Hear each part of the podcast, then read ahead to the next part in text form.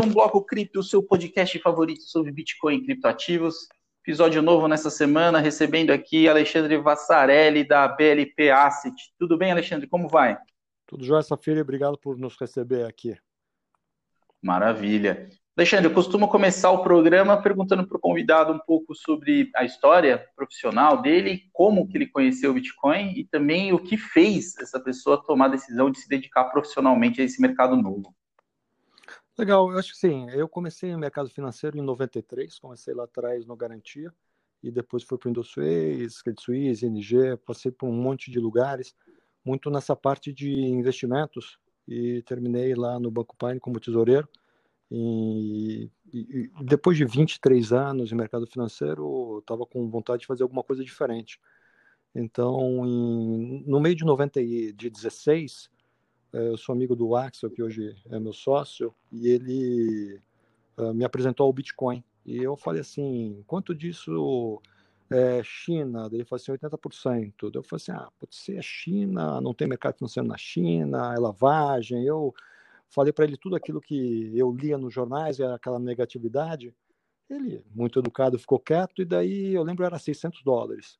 Chegou no final do ano, bateu mil dólares, eu vi no, no Bitcoin mil dólares. Eu pensei assim, putz, o, o Axel não é bobo, de repente o bobo aqui sou eu.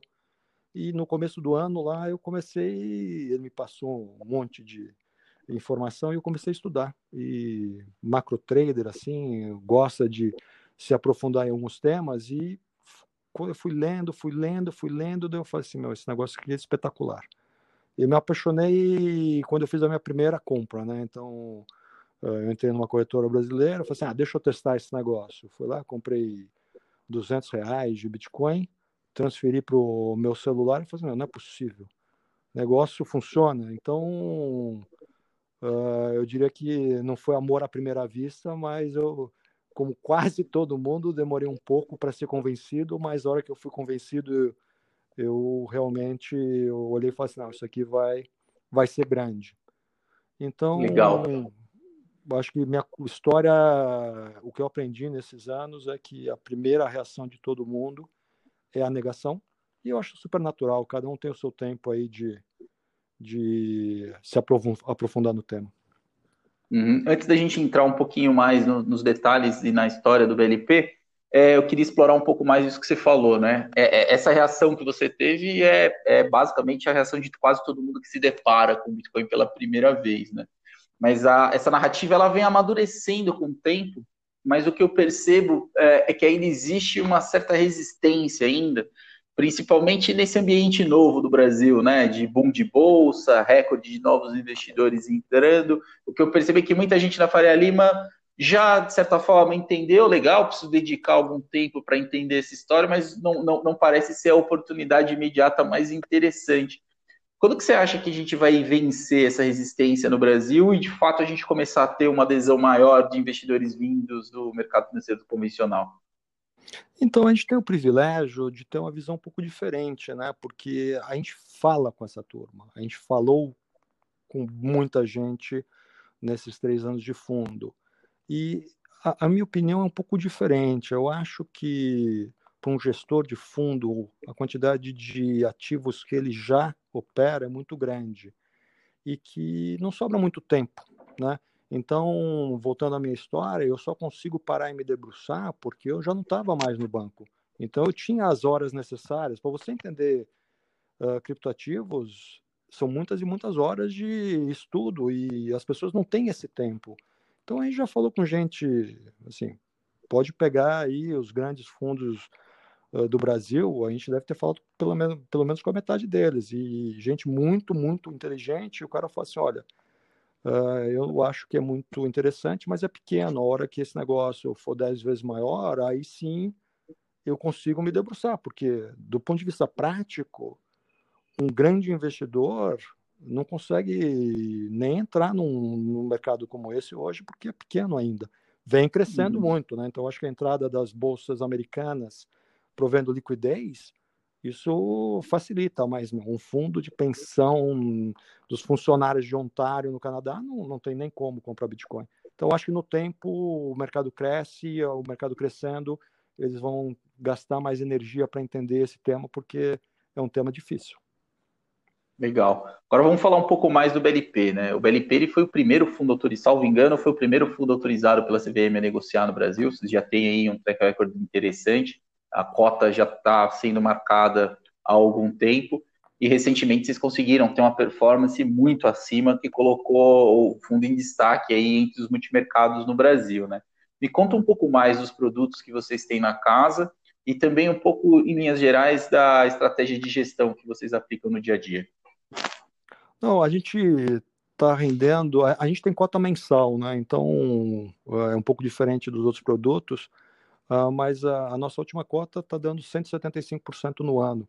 Então acho que dos multimercados provavelmente é um dos mais rentáveis. acho que talvez entre todos os produtos de investimento aí, os fundos de investimento, deve ser um dos mais rentáveis no ano, né? Não tem sido um ano fácil para a maioria das classes de ativo. A gente tem o privilégio de estar numa classe de ativo que está tendo um ano muito bom e a gente também está tendo um ano gerando muito alfa em cima de um, de um ano bom. Então, isso, o tal do juro composto é fantástico.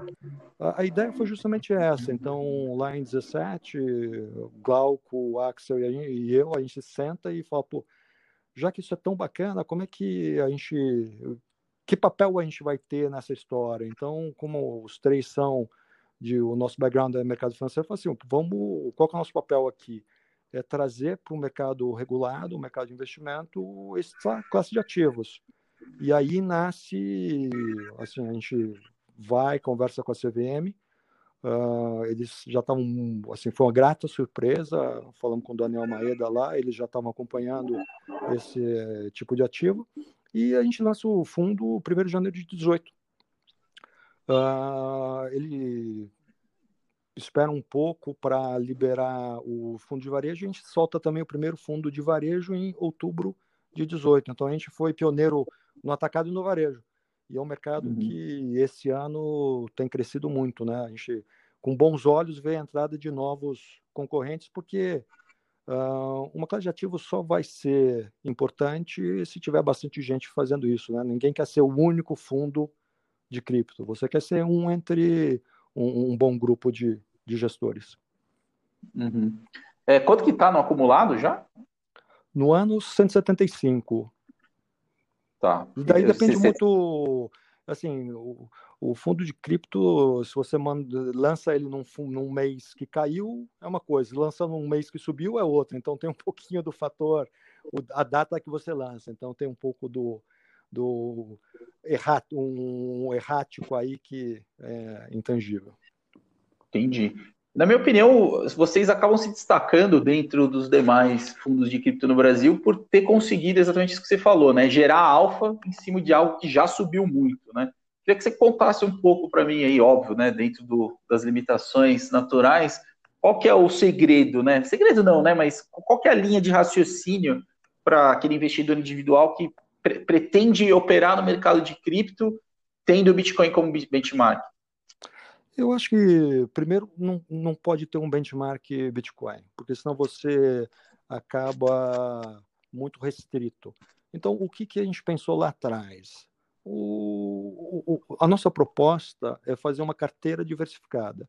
Nesse nosso mundo tem dois tipos de investidor: o maximalista, que acha que é só Bitcoin, e se você é maximalista, vai lá numa corretora, compra o Bitcoin, não, não precisa de um gestor, né? Eu acho que é desnecessário, vai, vai comprar Bitcoin, a gente gosta de Bitcoin, vai ser nosso amigo, vai ser ótimo, não tem problema nenhum. Se você quer ter uma carteira de ativos porque acha que pode ser maior do que o Bitcoin, uh, aí sim é muito mais complicado. Acho que você ter 10 ativos é uma tarefa muito difícil. Então, se você não for engenheiro de computação, acho que vai ser não, não vai acabar conseguindo. Então, a proposta foi justamente essa: ter uma carteira diversificada e de que, de que forma? A gente, 80% do, do nosso dinheiro tem que estar entre as top 10.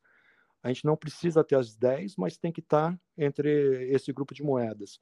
E 20% a gente tem liberdade de procurar outros projetos. E aí que está o tal do alfa, né? Então, tipo, 80% top 10, você vai meio de beta, vai acompanhando o mercado. Se o mercado crescer, você cresce, que é uma das propostas e com o restante você consegue ir em projetos muito novos. Então, a gente está muito feliz que o nosso primeiro ICO, né, que é como se fosse um IPO, mas em, no mundo cripto, ele foi para mainnet, ou seja, ele foi lançado para uso dois dias atrás, e é um projeto que a gente foi o primeiro cheque. Então, a gente viu ele nascer há três anos, e agora está soltando o primeiro produto, e que é um produto que a gente acha fantástico, um produto no ramo de DeFi, que é finanças descentralizadas, que é um tema que para a gente é super importante no fundo.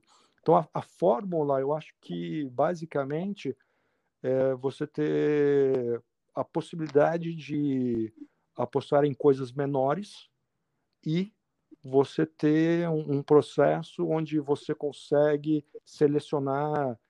Você nunca vai acertar um melhor, mas se você, acertar, se você errar pouco, você acaba gerando bastante alfa. Então, acho que o segredo é sempre errar pouco. Legal. Queria explorar contigo o tema DeFi, né, que você comentou aí que é chave dentro da estratégia de vocês. Semana passada a gente teve um buzz enorme em torno do, do Uniswap, né, do airdrop que eles fizeram. Uhum. E a gente tem visto aí também muita expectativa em torno do Ethereum 2.0 como possibilidade de realmente destravar valor e permitir que todo, toda essa experimentação né, que tem acontecido agora, por enquanto ainda num nicho restrito é, de investidores, possa é, adentrar ao, ao grande público. Como é que você enxerga esse movimento é, dentro do fundo? Qual a visão que vocês têm e expectativa que vocês têm em relação ao Ethereum 2.0? Também, se você puder falar um pouco mais sobre DeFi, algum projeto aí que te chame mais atenção, que você goste mais, por favor. Assim, eu acho que a primeira coisa, quando a gente lança o fundo, nem existia DeFi. Então é importante a, a gente explicar que esse mundo de cripto ele está em evolução. Inclusive, esse que é um tema que é super importante para o futuro, não existia. Então, a primeira coisa de DeFi, a única coisa de DeFi legal que tinha era Maker.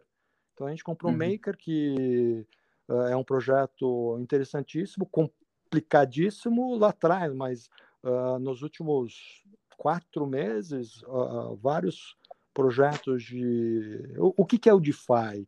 DeFi é uma classe de ativos que tenta substituir os produtos financeiros que hoje existem. Então, hoje já tem bolsas descentralizadas, você já tem empréstimos descentralizados, está começando a ter seguro descentralizado, já tem carteiras e já tem, tipo, como se fosse CDBs descentralizados. Então, são produtos de mercado financeiro. E aí, como nós três viemos de banco, né, eu fui tesoureiro de banco, então, a hora que eu olho a possibilidade de você entrar na internet em menos de um minuto pegar um empréstimo sem fazer sem responder um questionário sem falar com ninguém a uma taxa super baixa eu olho e falo assim pô isso aí tem um potencial gigante então olha que barato você em menos de um minuto toma um empréstimo sem perguntar nada e falar com ninguém a taxa de 2%.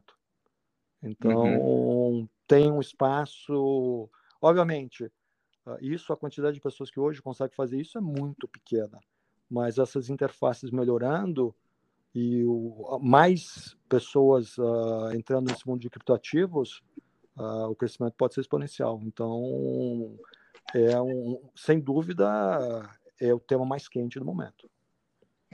Muito bom. Agora queria um pouquinho de informação de bastidor, né?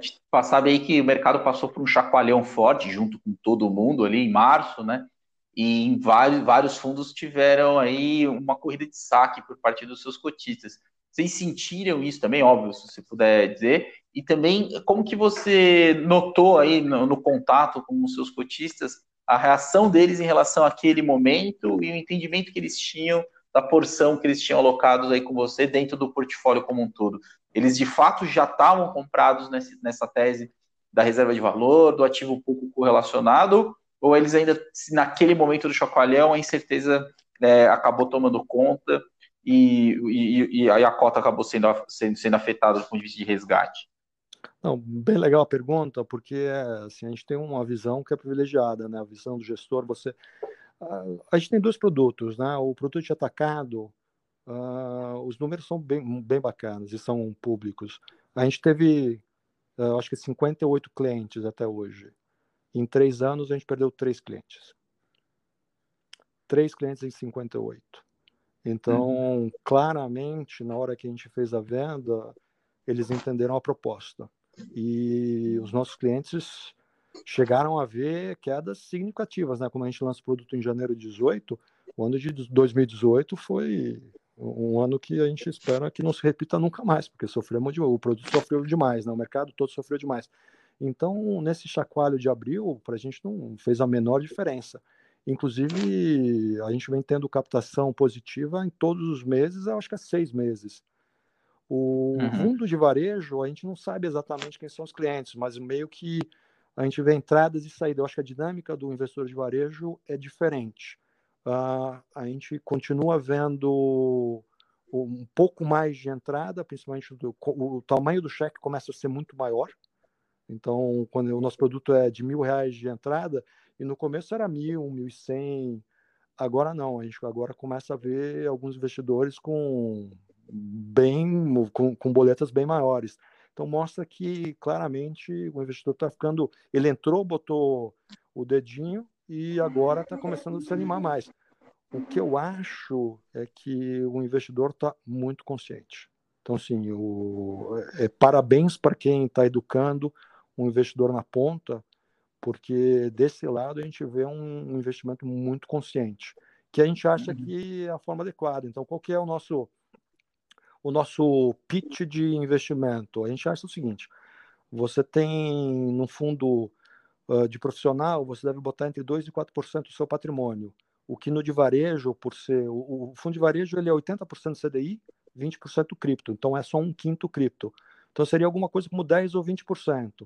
Mas não precisa ir para 20% de cara. Então decide, ah, vou botar 10%. Bota 5% numa boleta, porque também não adianta ficar uh, namorando muito. E daí, mês a mês, você vai botando um pouquinho a mais e vai fazendo um preço médio. E a proposta é um investimento de médio prazo. Então, acho que isso aí também é muito importante. Se você acha que vai precisar do dinheiro daqui a quatro meses, seis meses, não é o produto, porque esse produto hum. tem muita volatilidade. É, essa, essa é a minha próxima pergunta, né? Em relação ao papel das plataformas e a receptividade junto aos agentes autônomos, né? É, como, como que eles têm entendido o produto? E aí você já mencionou que, pelo menos a princípio, você tem essa percepção de que a venda tem sido feita de forma responsável, mas de que forma essa infraestrutura que já está lá, né? Desse agente autônomo que tem ali centenas de opções é, de fundos para oferecer, como que ele tem recebido o produto e um segundo ponto é se ele procura é, recomendar ativamente ou se é uma demanda muito mais reativa, né? O cliente que, que procura ele se demandando.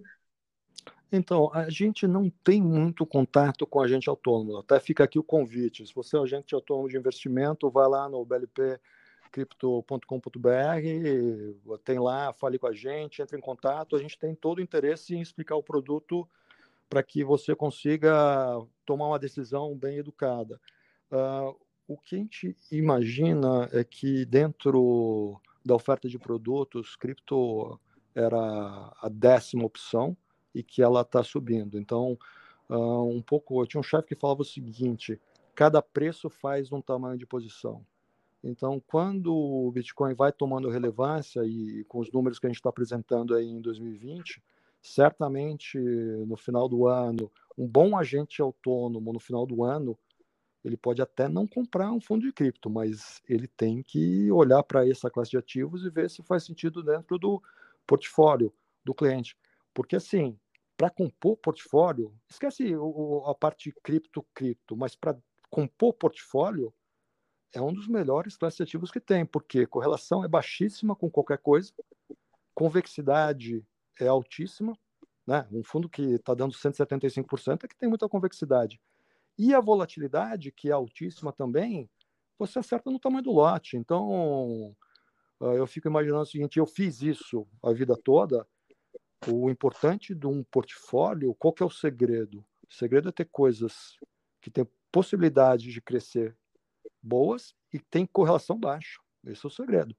Então, o bom agente de investimento vai estar, tá, vamos dizer assim, no final de 2020, fundos criptos tem que estar tá no horizonte dele. Pode até não investir, mas tem que, tem que se informar, porque realmente poucas classes de ativo, e aí a gente fala uh, do resto, oferecem tantas possibilidades, né? Então imagina uhum. investir na bolsa americana na máxima histórica, com Apple acima de um trilhão. Ah, não é fácil não. E Apple é uhum. tecnologia, uhum. então as empresas de tecnologia, eu acho que elas têm mostrado ser um cavalo muito muito competente. Uhum. É, quais gatilhos é, você imagina que podem acontecer aí que tem potencial de destravar muito valor e fazer de novo a gente entrar aí numa espiral positiva para o mercado? Eu acho que no Bitcoin um ETF americano. Eu acho que tem rumores que o presidente do, da SEC vai mudar de cadeira e isso seria super importante porque o, um ETF é o veículo de acesso mais fácil que existe. E aí sim, aquele cara, o Fundo de Pensão de Ontário, vai poder comprar lote de Bitcoin sem ter nenhum problema, né? Hoje, ele para fazer uma compra de Bitcoin é bem complicado. Não, não é impossível, mas é bem complicado. Então, do lado do Bitcoin, eu acho que o ETF, do lado dos outros ativos, eu costumo dizer que é uso. Então, hum. vamos voltar a DeFi. Uh, você precisa começar a ter mais usuários que já está acontecendo. Então, um pouco uh, a gente tem ansiedade, né? Eu acho que o, quem trabalha com cripto tem ansiedade de que isso seja muito rápido, mas a verdade é que está sendo muito mais rápido do que se imaginava, né?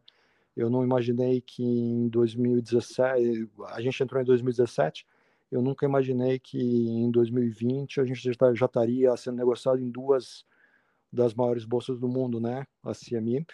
Então, eu acho que está acontecendo. Mas é difícil você, quando você já tem 200 bilhões de dólares, também é, é difícil dobrar, triplicar de tamanho. Mas uhum. por isso que a proposta é de médio e longo prazo, porque nada acontece muito rápido no mundo. As mudanças não são tão rápidas. Muito bom. Vamos falar um pouco desse cenário macro. Eu queria ouvir um pouco da sua visão, né? Que aí os últimos comunicados do Fed, sinalização de que a gente deve continuar com juros para baixo por algum tempo. Brasil vivendo uma situação inédita aí, né? É, a gente nunca teve patamares mais baixos. Então, níveis globais, parece que existe aí um estímulo para tomada de risco. É, além disso, a gente tem aí o evento que tem tomado corpo, que é a eleição americana, e a expectativa de como que isso pode impactar nos mercados. De que forma que você enxerga isso encaixando dentro do atual momento do Bitcoin e dos outros criptativos? Olha, começar com o Fed. Então, assim, eu acompanho o Fed há 30 anos. Eu nunca vi um presidente de Banco Central americano pedindo para aparecer inflação, né? Assim, é, é, o inverso do que eu sempre vi na vida. Então, no último comunicado, ele falou claramente: eu não vou mexer juros, mesmo que a inflação bata 2%, porque eu estou tão confortável que não vai ter inflação que não vou mexer juros. Isso é, é exatamente o inverso que eu sempre vi na vida, o que mostra que é, isso faz com que o meu, meu medo de inflação nos Estados Unidos seja muito pequeno, né? Porque se o cara que é o presidente do Fed não está com medo, vou eu ficar. Quanto à eleição americana, eu acho que é um, é um cenário meio. Uh, eu acho que ainda é coin toss, né? Eu olho, olho, olho, não tenho a menor chance de quem vai ganhar. Só que a diferença entre um candidato e outro é muito grande, principalmente para o mercado acionário.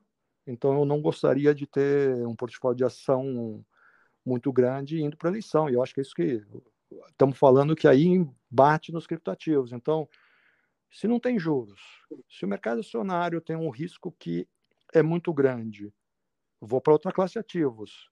Pô, mas não tem juros? Então, acho que nestas opções, e aí volta quais são as, as opções do cardápio 2021, criptoativos está extremamente bem posicionado e não, não sou nem eu que estou falando, né? Eu acho que uh, uma coisa é o Alexandre falar. Então, assim, eu, sugiro que as pessoas que estão ouvindo peguem a, carta ao investidor do Paul Tudor Jones, que é um dos, vamos dizer, um dos dez grandes do mundo neste negócio. Ele fala exatamente a mesma coisa. Ele botou, ele falou que botou 1% do fundo dele em Bitcoin. Estamos falando aí 250 milhões de dólares que ele comprou em Bitcoin justamente com esse é o racional. Ele fala, olha, dentro dos, das possibilidades para 2021, eu vou comprar Bitcoin porque ele está muito bem posicionado. Então ele até fala, é, investir é uma corrida de cavalo onde você escolhe o cavalo mais rápido. E na cabeça dele e na nossa, cripto é um dos cavalos mais rápidos que existe, uh, pelo menos na década. Uhum. A gente tem visto aí nos últimos meses, basicamente, dois agentes atuando muito fortemente no mercado de cripto, né? Um há mais tempo, o Grayscale, que é o principal veículo de investimento hoje em cripto do mundo, e aí nas últimas semanas foi tornada pública a informação em relação à MicroStrategy, né? Que é uma empresa que alocou aí quase meio bilhão de dólares em cripto. Você acha que esse movimento tende a se intensificar e que cada vez mais é, outros agentes vão, vão querer se posicionar e fazer é, dessa, desse, dessa alocação diferencial dentro dos seus modelos? Não, não tem a menor dúvida, né? Porque, vamos lá, o, o que a gente está vendo é um, o surgimento de veículos de investimento. Então, o Grayscale é um veículo de investimento que está aí há muito tempo, mas agora ele tomou tração, né? Ou seja, está tendo demanda por parte do cliente. Uh, a MicroStrategy é um de muitos. Eu não tenho dúvida que tem muita gente botando posição e a gente não sabe. Até a queda da volatilidade mostra que tem comprador no mercado. E o que é fantástico em Bitcoin, principalmente, é que a oferta é inelástica. Tanto faz qual que seja o preço, não vai ter mais Bitcoin. Então, uh, um, você pega um ativo onde a demanda é crescente e a oferta é inelástica, ah, o que, que acontece? A transmissão para preço é direto. Ah, mas por que, que não está subindo? Poxa, esse negócio estava 4 mil dólares em março. Estamos aí 11 mil. Tá, não é também que vai para a Lua amanhã. Eu acho que também tem o, o, de novo a ansiedade, às vezes, do, do, das pessoas é muito grande. Né? Então, o negócio num ano que nada subiu, está subindo bastante, mostra um potencial. Então, como eu vejo isso? Quanto mais veículos de investimento tiverem, mais fácil para os clientes exercerem a vontade deles de diversificar. Então, o nosso fundo foi o primeiro. A gente ficou dois anos quase sem captar, porque pegamos um 2018 dificílimo, um 2019 que é bolha, não é bolha, estourou a bolha, não é bolha, um 2020, estamos captando em 2020 o que a gente não captou. Teve dois meses em 2020 que a gente captou mais do que no ano de 2019. Então está acontecendo, mas numa velocidade que não é exponencial. Né? É uma velocidade, é um crescimento gigante, mas não é exponencial como foi em 2017. Então eu acho que é o, a nova normal é essa. Eu não vejo depois de assumir um tamanho, eu também não acho que dá para exponencializar. Né? Então, só para quem está ouvindo, o que, que é exponencial? Uh, em 2017, novembro, outubro, novembro, dezembro, acho que subiu 40% cada mês. Isso é exponencial. Uhum.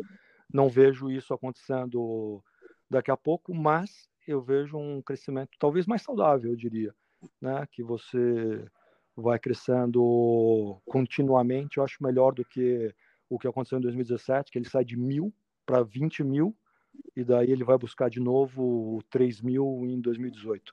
Então, acho que isso aí nem foi tão saudável, mas uh, um pouco é o que acontece nas histórias de tecnologia, né?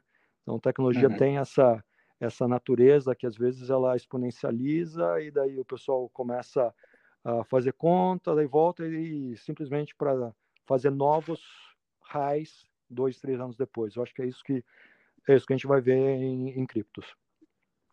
Muito bom. Já está caminhando para o final, Alexandre. No seu dia a dia, você monitora uma série de indicadores, métricas, que envolvem seus modelos proprietários. E eu queria, baseado nessa experiência, ouvir sua opinião sobre o modelo do Stock to Flow, né? Que hoje é o modelo mais popular aí pelo menos dentro do Fitwitch cripto, né? O que, que você gosta do modelo? Se você consegue apontar aí algum ponto que você enxerga inconsistência e se os indicadores que estão ali, né, é, eles projetam um futuro muito promissor para cripto e, ao contrário do que você colocou, a, a perspectiva de, de, sim um crescimento exponencial. Queria ouvir sua opinião sobre o modelo do Stock to Flow, por favor. Maravilha, você deixou uma pergunta fácil para eu, eu, ter vários amigos no final. Então vamos lá, eu vou sair meio pela tangente, mas eu vou, vou responder.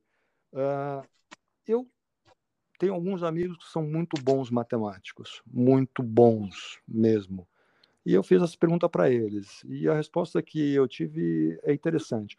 Do ponto de vista de matemática, ele não é um modelo robusto por multivariância. Então, assim, eles acham que é, uma variável não dá para explicar tanta coisa assim.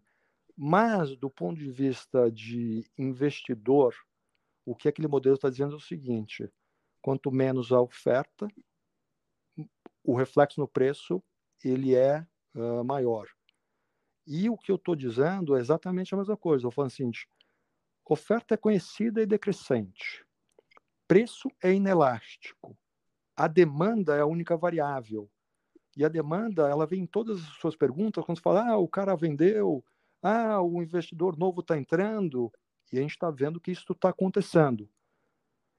Então, eu acho que do ponto de vista de curva de demanda e oferta, o que nós vamos ver é um crescimento do preço. Se vai ser exponencial, eu acho, né, eu já respondi, eu acho que não, mas no, vamos dizer que daqui a, a gente vai voltar daqui a 20 anos, eu não acho que a regressão estoque do flow vai estar muito errada, não. Então, eu sou muito otimista em relação ao preço de Bitcoin. Uh, não vou botar isso na conta do estoque do flow, mas eu acho que é uma das variáveis. E o, o modelo que ele mostra é o seguinte, que a gente está muito longe do preço de equilíbrio. Então, dei uma volta gigante para dizer que eu acho que a gente ainda está muito longe do preço de equilíbrio e que tomara que o stock to flow acerte, mas eu não não vou tomar uma decisão de investimento baseado no modelo stock to flow. Eu vou tomar uma decisão de investimento baseado no que a gente observa de muito mais de movimento dos agentes e das notícias. Então, só para fechar, se amanhã, eu já sou otimista, se amanhã anunciarem que vai ter o ETF de Bitcoin, eu vou ficar duas vezes mais otimista. E não tem nada a ver com um modelo. Mas eu acho que a convergência vai ser bacana. Muito bom. Alexandre, muito obrigado. Putz, aprendi um monte contigo. Aprendi não só hoje, aprendo constantemente acompanhando você nas, nas redes sociais. Vale a pena seguir o Alexandre no LinkedIn. Vale muito a pena também ler as, os relatórios e as cartas da BLP. Queria dar a oportunidade para você se despedir do público e deixar um recado e, se possível, uma dica de leitura aí para quem acompanha o podcast, por favor. Então, eu primeiro agradecer a todo mundo que está ouvindo. Eu acho que uh, o caminho é esse mesmo: é ouvir boas fontes, é ler boas fontes e se informar. Eu acho que uma coisa que eu adoro nesse mundo de criptoativos é faça a sua própria lição de casa, né? Não precisa ficar confiando e acreditando nas outras pessoas para tomar as suas decisões, né? Eu acho que essa parte de exercer a sua soberania é muito importante, não só para o investidor, mas para tudo. Né? E o convite é, a gente tem o site, o www.blpcrypto.com.br, cripto com Y, onde a gente bota muita informação, tem lá também, um, se quiser contactar a gente, tem lá e, e no, no LinkedIn, Alexandre Vassarelli, e se quiser fazer as perguntas, faça as perguntas que incomodam mesmo. A gente não tem problema com pergunta azeda. Então, uh, eu acho que a recomendação de leitura, além do site, eu olharia DeFi, que realmente tem muita coisa super interessante acontecendo lá. E aí tem na internet várias boas fontes.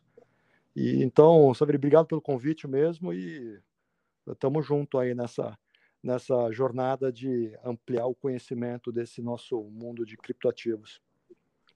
Maravilha. Muito obrigado, Alexandre, por quem acompanhou aqui. Semana que vem a gente volta com mais um Bloco Cripto. Tchau, tchau.